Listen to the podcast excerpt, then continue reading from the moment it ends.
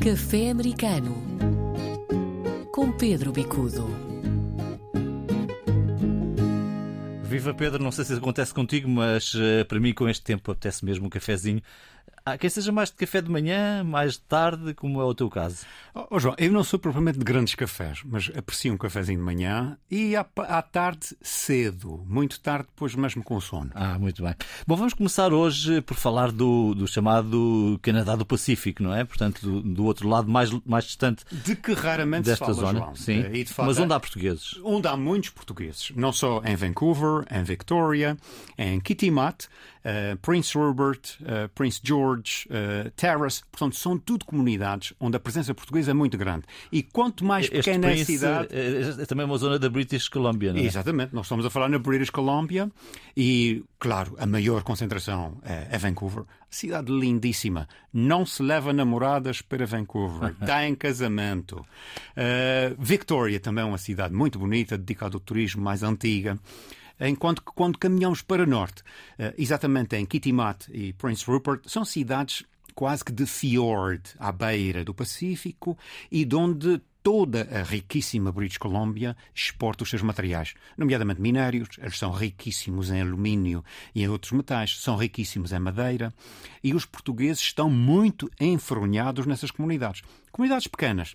10 mil habitantes, 15 mil, 20 mil habitantes, mas a presença portuguesa chega aos 10%, 15%, e isso é significativo. É um processo de reunificação familiar que se acentuou desde os anos 70 e onde os portugueses hoje em dia estão muito bem estabelecidos. Portanto, já é uma comunidade com alguns anos com uma muito boa inserção social. Aqui estas comunidades também afetadas seguramente pela pandemia. O que é que querias falar um bocadinho sobre isso? Sobre é que a está... recuperação hum. Pós-pandemia em que Vancouver tem vindo quase que a atrasar-se em relação ao resto do Canadá. O Canadá tem respondido muito positivamente, sobretudo as áreas do Ontário e do Quebec, digamos o, o, o pulsar forte, o motor económico do Canadá, mas infelizmente a British Columbia e sobretudo Vancouver tem, tem atrasado e esse atraso de alguma maneira cria dificuldades também à comunidade portuguesa. Nós estamos a falar num no caso de Vancouver, 2,5 milhões de pessoas. Pensa-se que em Vancouver os números variam, mas à volta dos 40 mil portugueses. Uhum. E, portanto, são números assinaláveis. Eles têm clubes portugueses, têm, têm programa de rádio em português. E, portanto, são comunidades já bastante integradas, muito ativas uh, e de onde quando a economia oscila, oscila com a vida dos portugueses, basicamente na área dos serviços, na área da construção. Hoje em dia, já eles próprios com empresas de construção. E, portanto, é uma comunidade que está bem instalada, mas que sofre as consequências dessas oscilações na economia. Muito bem, estamos a sofrê-los todos. Uh, já se disse que este café americano não seria um café dos Estados Unidos da América, é um café que olha para toda a América do Norte, mas temos que falar de, dos Estados Unidos porque temos eleições, midterm elections, no mês que vem. É preciso que quem quer votar, e os portugueses também, têm que se inscrever tem que se inscrever. É muito importante. Nós sabemos que nas eleições presidenciais a abstenção desce. Portanto, há cada vez mais pessoas a votar para as presidenciais. São as grandes eleições. No caso do, da chamada midterm, as eleições intercalares, aqui há uma abstenção crescente.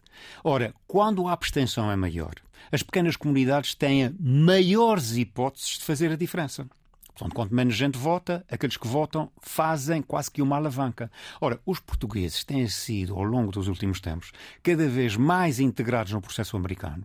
Há uma organização que, infelizmente, deixou de funcionar, mas que se chamava Portuguese American Citizenship Project. Era um projeto que, basicamente, quantificava o número de portugueses inscritos e o número de portugueses que votavam. Uhum. E isso tem um poder enorme, porque depois, quando são feitas as contas em termos de quem vota o que é, é, é, public record, pronto, é conhecimento público para os candidatos, eles vão ver exatamente quem são essas pessoas. Ora, se há uma, um grupo étnico que vota em massa, eles vão investir mais, vão ouvir mais, e em democracia é assim. Portanto, quem é vota é que conta. É importante irmos lá. Irmos lá, ir, ir, no caso, quem, quem ali reside. Nós pensamos sempre muito nas eleições eh, presidenciais, mas não é só disso que se trata, não é? Portanto, há aqui outros, outras votações em causa. Correto. Aqui há uma eleição legislativa, fundamentalmente.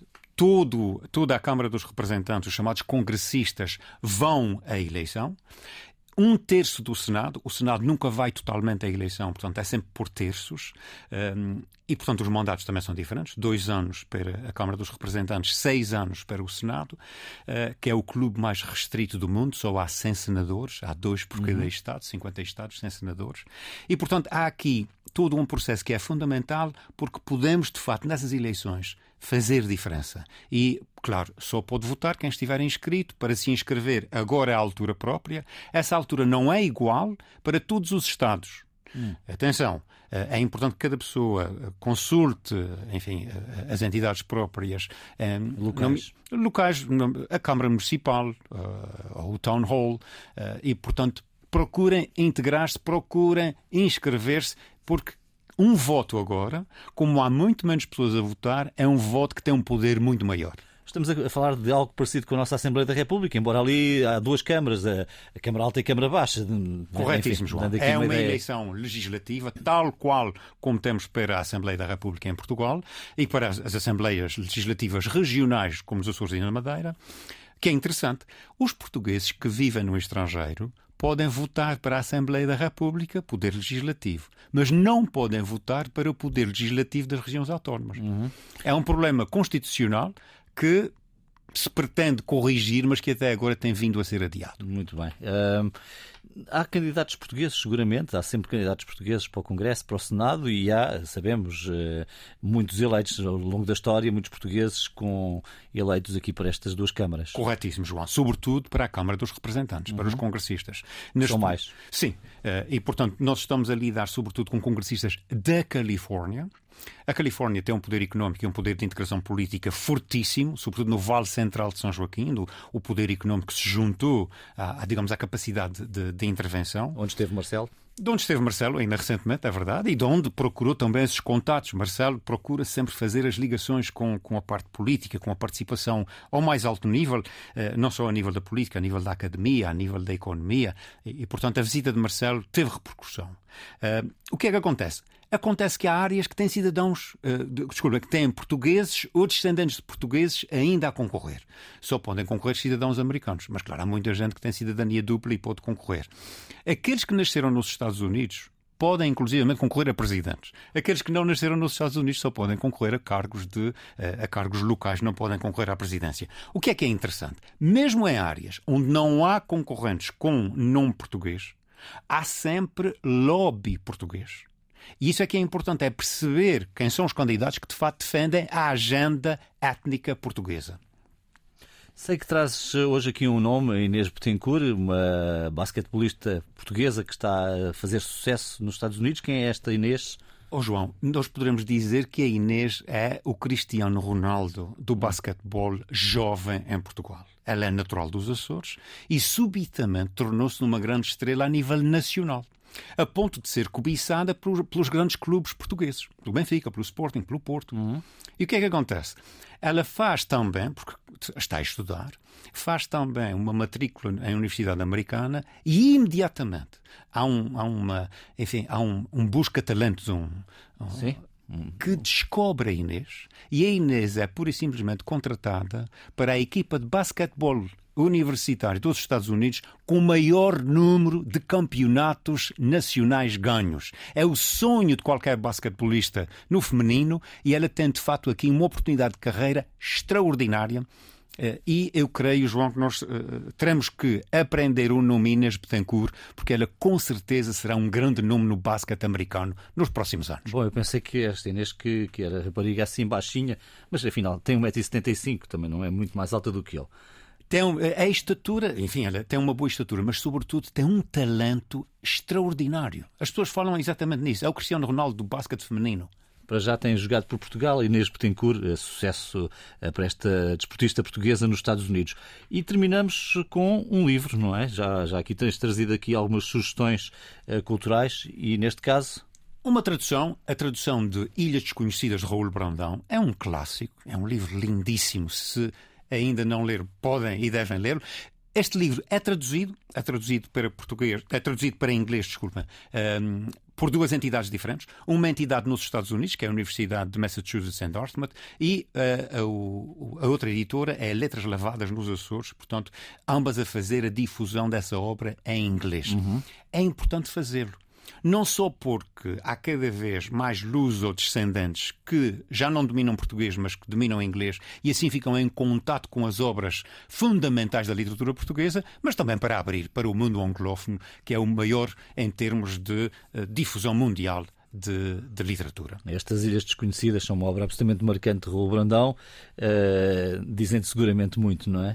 Dizem seguramente muito e não só, quer dizer, há, há uma forma de ver Açores que é uma forma de ver de fora, mas com uma sensibilidade extraordinária. De facto, Raul Brandão consegue entrar na alma açoriana, que é uma coisa difícil. Entra na alma açoriana. A alma açoriana é múltipla, às vezes nove, e ele conseguiu entrar na, no, na idiosincrasia, no profundo, no contraste e trazer ao de cima, simplificar. É um livro pequenino, mas simplificar essa complexidade de uma maneira brilhante, genial. Hum, juntando assim aqui uma provocação e juntando aqui o título do nosso programa, uh, nas nove ilhas não se bebe o mesmo café? Nunca. Aliás, só há uma ilha que produz café, São Jorge. Hum. Mas Ali... quer, quer, dizer, são ilhas diferentes, quero eu dizer com isto. Muito diferentes. Uh, aliás, há uma outra coisa interessante. Nós estamos habituados a ver na televisão, sobretudo, um mapa dos Açores pequenino comparativamente. Bom, se nós puséssemos o mapa real dos Açores sobre o mapa do continente, extravasava para além do território nacional. Isto é, Santa Maria sobre o espaço continental ficaria no Algarve e Flores e Cores ficaria sobre a Galiza. Uhum. Portanto, essa ideia de distância, essa ideia de separação, são novilhas, mas são novilhas muito desviadas entre si. Há um grupo, grupo central, onde se veem as ilhas umas das outras, mas as outras estão totalmente afastadas. Portanto, esse afastamento leva a criar identidades próprias. Muito bem, ficamos por aqui. Pedro Bicudo, muito obrigado por, por tudo aquilo que nos trouxeste aqui. Trazes eh, todas as semanas este café americano. Vou deixar aqui os nossos contactos para o caso nos quererem fazer sugestões ou perguntas. caféamericano.rtp.pt Pode escrever-nos para aqui, caféamericano.rtp.pt O WhatsApp é o 351, enfim, 351 de Portugal. Depois, 911 10 10 26, 911 10 10 26. Para a semana, cá estaremos por um novo café. Com muito prazer, haja saúde. Até para a semana. Café Americano com Pedro Bicudo.